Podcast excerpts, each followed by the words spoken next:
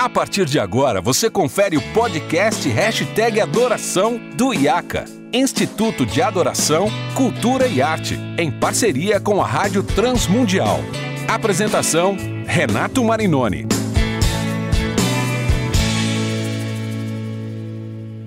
Olá, seja muito bem-vindo a mais um episódio do podcast Hashtag Adoração.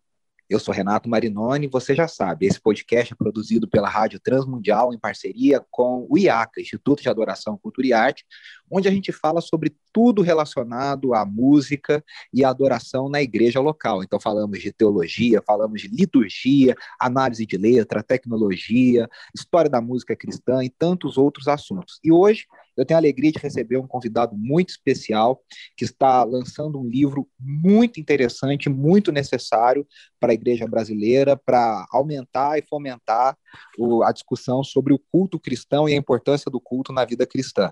Eu estou falando de Gabriel Carvalho, que é especialista em teologia e ministério pelo Seminário Batista do Sul do Brasil e também em teologia prática pelo Centro de Presbiteriano de Pós-Graduação Andrew Jumper, meu colega lá de Andrew Jumper.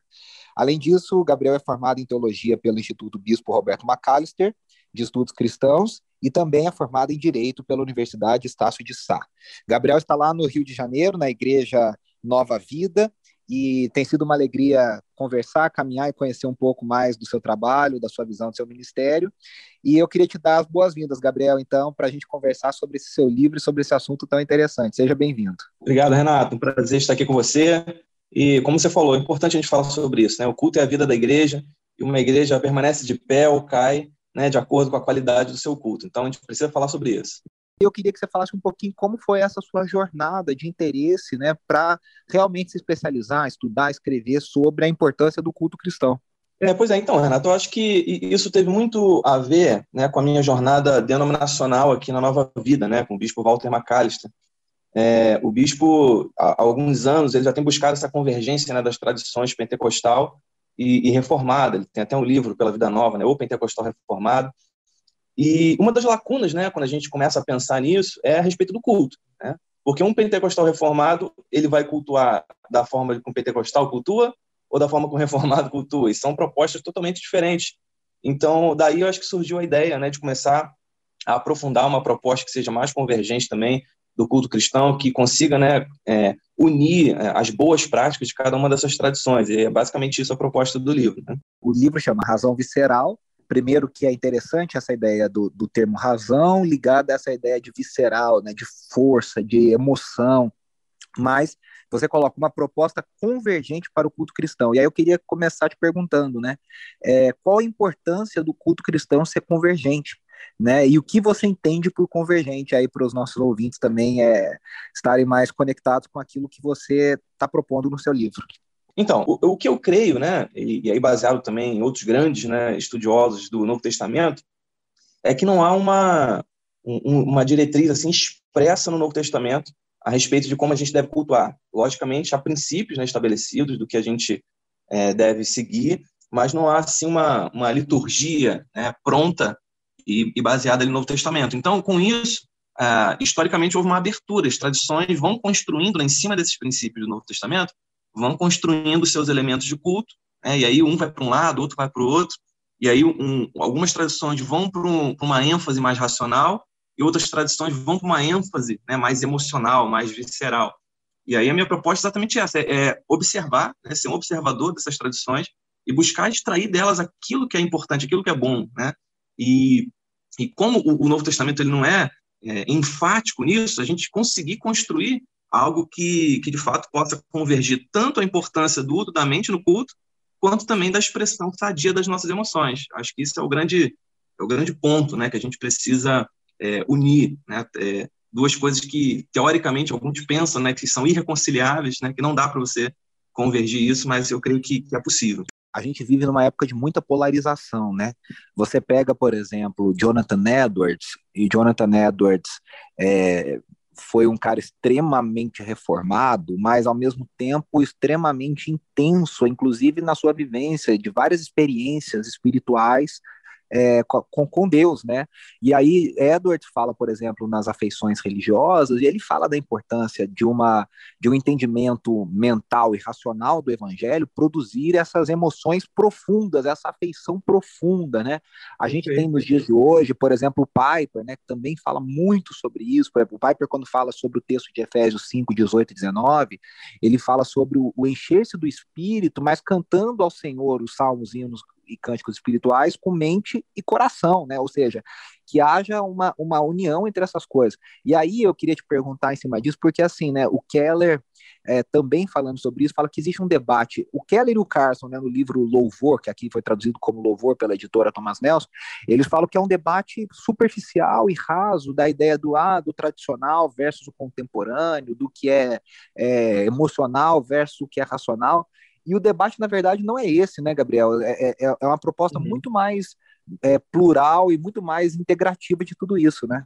Exatamente. Eu acho que, como você falou, a, história da igreja já, já aponta para isso, né? Pessoas que conseguiram caminhar nessa direção de equilíbrio, né? Você mencionou aí muito bem o Jonathan Edwards e mais recente o John Piper, e eu traria aqui para acrescentar essa lista, né? O grande, né? Lloyd Jones, né? pregador reformadíssimo, mas que também conseguia transmitir essa paixão, né? Do púlpito. E ele sempre muito é, muito inspirado lá pelo metodismo calvinista lá do país de Gales, aquele avivamento é, que houve no início do século XX, é, inspirado nesse movimento que você fala, né, metodismo calvinista pode parecer uma contradição de termos, né, mas eram irmãos que é, tinham essa ênfase né, de buscar a presença de Deus de forma muito né, emocional, para utilizar um termo do livro, muito visceral, mas que mantinham né, os seus pés é, em, uma doutrina muito sólida. Então, eu creio que a própria história da igreja nos dá esse exemplo. Né? Então, é, essa ideia de razão visceral não é uma ideia minha, que eu inventei, né? ninguém nunca pensou nisso depois de 20 séculos de igreja, mas é algo que eu venho observando que grandes homens de Deus já perceberam isso, que foram além né, dessa discussão muito rasa que você disse e passaram né, um pouco desse ponto e conseguiram entender que essa convergência é importante no culto. Com certeza, e, e, é isso, né? Você citou aí o Lloyd Jones, um excelente exemplo, e graças a Deus a gente, Deus tem levantado, né, pessoas ao longo da, da história e até mais recentemente para nos mostrarem isso, né, que é possível dialogar, que é possível chegar numa, numa ideia é, integrativa. E, e é isso, né, essa ideia convergente, essa proposta convergente, como você diz, para que a gente busque adorar a Deus de forma mais bíblica possível, mas também de uma forma variada. E aí é legal, Gabriel, que no seu livro você estabelece aqui na parte 2 e na parte 3, a parte 2 você fala da parte da razão, na parte 3 você fala da parte do visceral. Mas você estabelece quatro pilares para o culto, para o culto ser construído a partir disso. Então, é, eu acho que você fez aqui maravilhosamente bem, seguindo inclusive o que Edwards, claro, que a Bíblia ensina, mas o que Edwards falou muito, né? Começando na razão e depois isso atingindo a nossa parte visceral, nossa parte das emoções, do, do coração, a parte ali da realmente da emocional do ser humano. E eu queria que você falasse um pouquinho sobre esses quatro pilares, né? Como é que eu achei muito didático isso, achei muito bem estruturado. E eu queria que você falasse um pouquinho sobre esses quatro pilares e como eles vão construindo a partir dessas duas grandes metades, né? A, a, metade da razão e a metade visceral. É, pois é, então, a, a ideia né, de, de, construir esses pilares, né, a ilustração né, de uma casa, é, seria exatamente isso, é, é a, a, contribuição dessas tradições. E aí, dois desses pilares seriam de tradições que têm uma ênfase mais racional e dois desses pilares de tradições que têm uma ênfase mais é, emocional. E aí, os dois primeiros, né, relacionados à razão, seriam a tradição reformada e a tradição sacramental, ou tradição litúrgica, né? A tradição reformada sendo é, aquela que traz né, como grande contribuição para o culto a centralidade é, da palavra de Deus e da pregação. Acho que isso a gente não pode fugir. É, o, o, culto ele precisa ser mergulhado, banhado da palavra de Deus o tempo todo, do início ao fim. E, e isso é, é colocado, né, talvez de forma mais explícita, com a, a nossa prioridade da pregação no culto. Né? O culto sendo o momento em que realmente a mensagem de Deus está sendo trazida. Logicamente, né, Deus fala durante todo o culto, mas o momento da pregação sendo um momento central. Acho que isso é fundamental em, tempo, em tempos tão é, doidos como os nossos, a gente ter é, algo firme Isso é importante que você está falando, porque muita gente confunde o ser convergente com aceitar qualquer coisa, né? Nós não estamos falando isso, nós estamos defendendo isso, né? Exatamente. Exatamente. Então é importante então, a gente estabelecer essas bases, né, que você tem falado, e acho que isso é muito legal. Então, desculpa só fazer essa, essa interrupção, mas pode continuar. Não, perfeito. perfeito. Então, eu creio que o, a tradição reformada traz essa, essa substância, esse, esse firme alicerce, né, esse primeiro pilar que fundamenta essa casa. Né?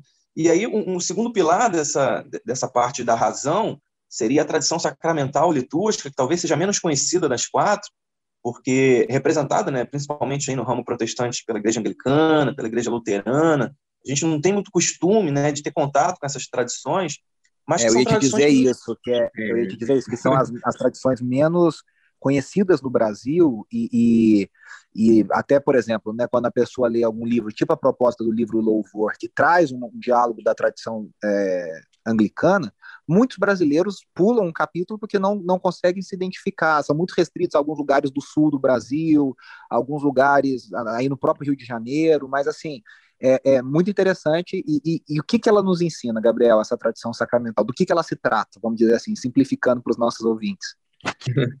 Então, a, a, eu creio que a grande contribuição né, dessa tradição é, é, o resgate dos símbolos. Né? A gente, o ser humano, e principalmente o brasileiro, é um ser muito visual. Né? A gente aprende muito com aquilo que a gente vê.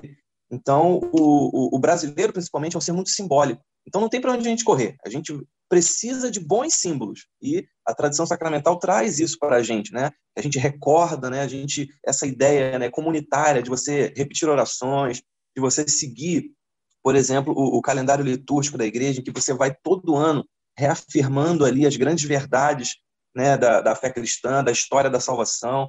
Então, creio que isso é, é, é, é importante, né? O resgate, por exemplo, da arte, da beleza, né, no, no ambiente de culto. A gente está numa época muito pragmática, né, em que muitos dos nossos templos são cópias de auditórios. Né? Então, é, você não tem mais essa noção de reverência, de, olha, eu estou aqui num lugar que é, Deus é, é, reverenciado. Então, eu creio que há um pouco esse resgate né, disso, da importância dos símbolos para a igreja. Claro que a gente não vai se apegar excessivamente a isso, a gente precisa, de alguma forma, resgatar essa noção né, é, do religioso visual para a gente, que, que isso fundamenta a nossa fé, né? É, é, é, aquela coisa de novo, é o equilíbrio, né? É nem você ser, porque isso para o brasileiro tem um cheiro de catolicismo, né? E o brasileiro Perfeito. evangélico foi o que foi ensinado a ser anticatólico. Acima de tudo, o brasileiro evangélico tradicional é aquele que é anticatólico. E mas é uma coisa, é, você falou perfeitamente, é esse equilíbrio, né? É buscar o símbolo, a, a, os simbolismos, a arte, a beleza, para ajudar a nossa alma a se elevar e ajudar a nossa alma a, a, a entrar numa atmosfera. Não é que a gente vai separar um dualismo né, do culto, ah, um momento sagrado, o resto da vida é secular. Não, não é isso. Mas, ao mesmo tempo, a gente não pode apagar também esse momento, essa, vamos dizer a palavra talvez, uma áurea sagrada desse momento de culto, de que a gente precisa disso também, né, Gabriel? Isso, isso é muito importante. Sim, perfeito, perfeito. E, e, a gente esqueceu um pouco isso, deixou um pouco isso de lado, né? Com medo de nos tornarmos, né, entre aspas, católicos, né? A gente acabou é, deixando isso de lado, né? Mas como o, o pastor John aqui é, da, da Catedral da Nova Vida diz, né? O mau uso e o abuso não podem justificar o desuso. Né? A gente não pode deixar essas coisas para lá só porque elas, em algum momento, foram abusadas ou foram mal utilizadas, né? Excelente. E aí nós temos o terceiro pilar, que é o pilar, agora já na parte visceral, né? nós temos o pilar evangelical do culto. E aí eu queria que você falasse um pouquinho sobre esse, que eu achei muito interessante. Então, o pilar evangelical do culto, eu creio que, que é muito importante para a gente começar a falar né, dessa nossa noção emocional, do que a gente sente né, quando, quando cultua a Deus. Que é a noção principal, né, eu creio que a grande contribuição é a noção de que o culto é um encontro com Deus. O culto não é uma, uma convenção social ou algo que você faz né, que já está ali automático na sua rotina, mas toda vez que a gente cultua Deus, a gente está realmente nos encontrando com ele. E a tradição evangelical tem isso muito forte e que eu creio que é, é uma excelente contribuição para a gente, para que a gente possa ter a real noção do que acontece quando a gente cultua. Porque a gente vai no culto muitas vezes, né, na semana, assim, eu espero, né, que um cristão vá semanalmente ou mais de uma vez na semana ao culto, e às vezes isso acaba entrando, né, na nossa rotina, né, como a gente diz aqui, entra no sangue, e as coisas vão começando a ficar. A gente se acostuma com essa ideia de ir à igreja, cantar, ouvindo a pregação e ir embora. Quando, na verdade, toda vez que a gente está cultuando, a gente está realmente tendo um encontro com Deus. É, ele, é, Deus é onipresente, ele está em todos os lugares, mas ele se manifesta especialmente quando o seu povo está reunido. E isso é um, um, uma noção importantíssima que a gente reavive na nossa mente. Porque quando a gente está na presença de Deus, a gente tem essa noção, é, as nossas emoções, elas, é, elas têm que é, reverberar essa, essa verdade, essa verdade maravilhosa, né? Que Deus está presente ali quando a gente cultua.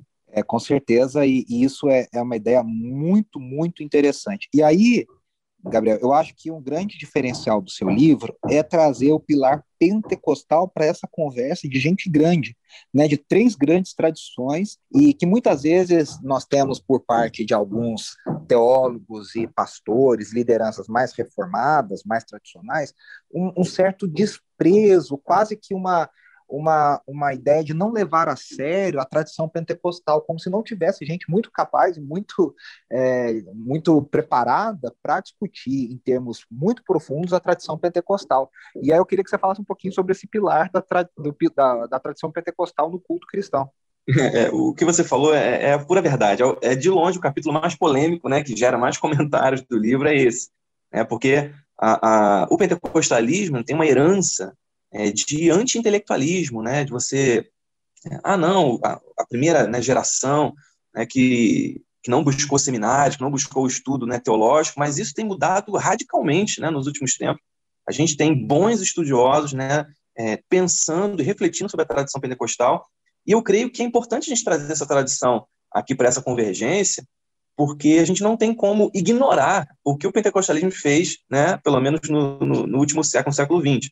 E todo mundo sabe o que, significa um culto pentecostal. Né? Você pode nunca ter ido a um culto pentecostal, mas você sabe o que é. Você sabe quais são as ênfases, né? a abertura, né? a ação do Espírito Santo, é, a, a, aquela é, disposição emocional, né? até mesmo gestual, né? de você utilizar o seu corpo em, em louvor e, e, adoração a Deus. Então, eu creio que é fundamental e é uma grande contribuição da tradição pentecostal você entender essa abertura é, do Espírito Santo no culto que, e que isso reflita em expressões emocionais. Né?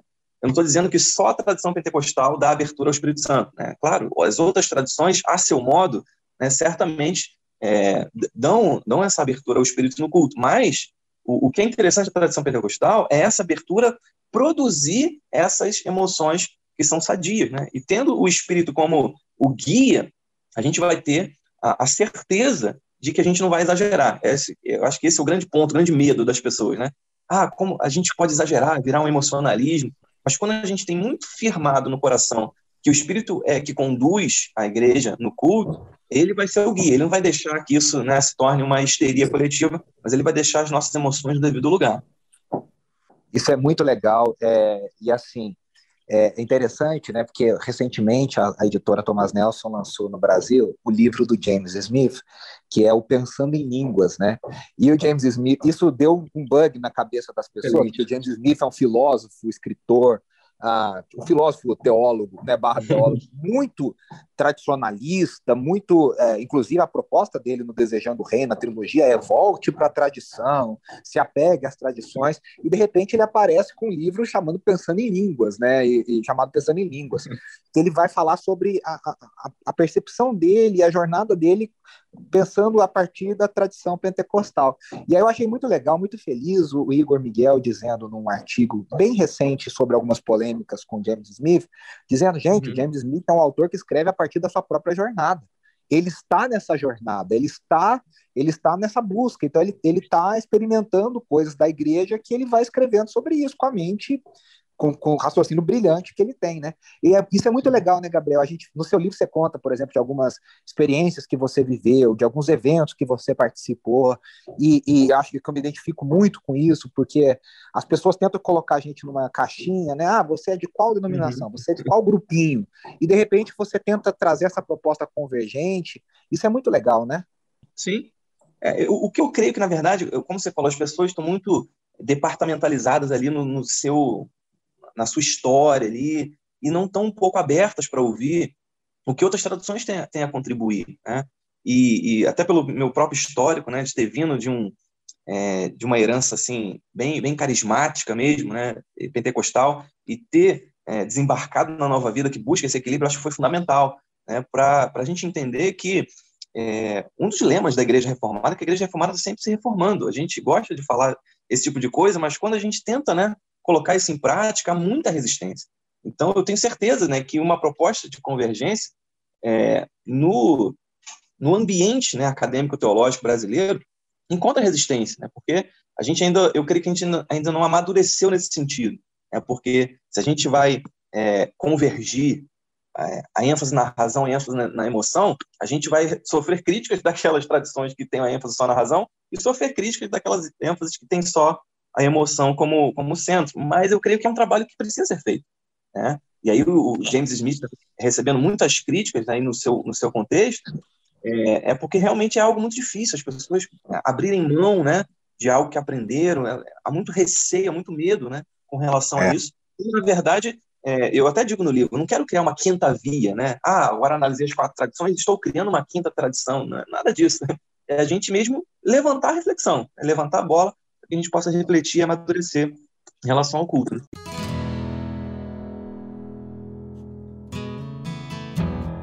Ó oh, Deus, cujos dias não têm fim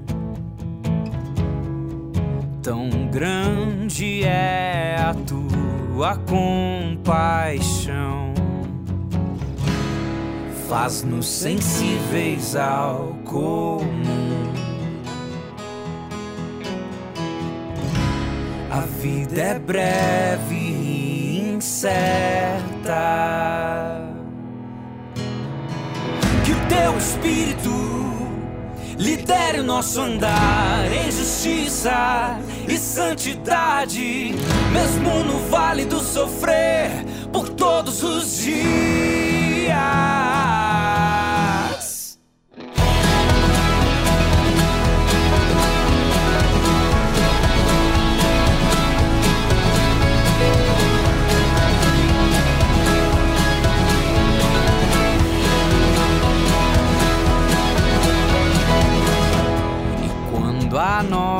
Nossa geração passar,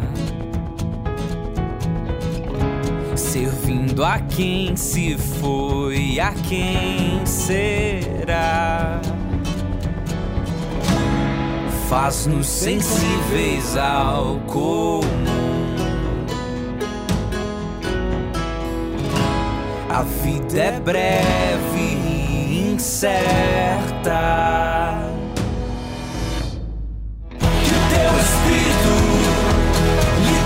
Posso andar em justiça e santidade, mesmo no vale do sofrer, por todos os dias. Que o teu Espírito lidere o nosso andar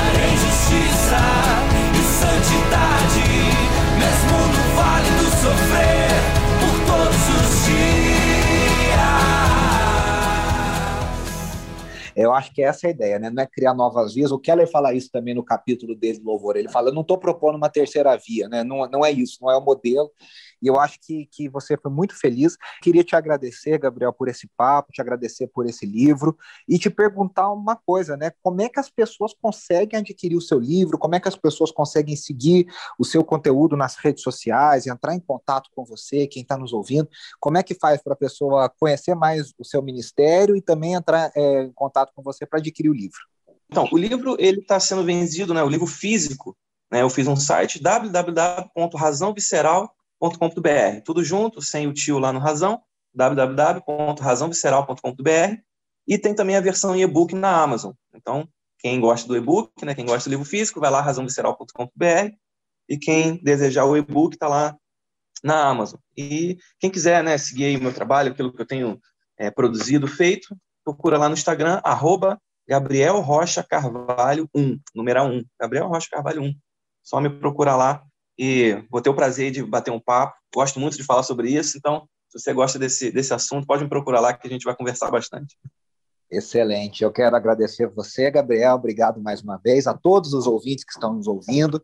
Lembrando sempre, esse conteúdo e outros conteúdos da Rádio Transmundial você encontra lá no site transmundial.org.br. Também em todas as redes de streaming você vai encontrar também a, o conteúdo da Rádio Transmundial em formato de podcast.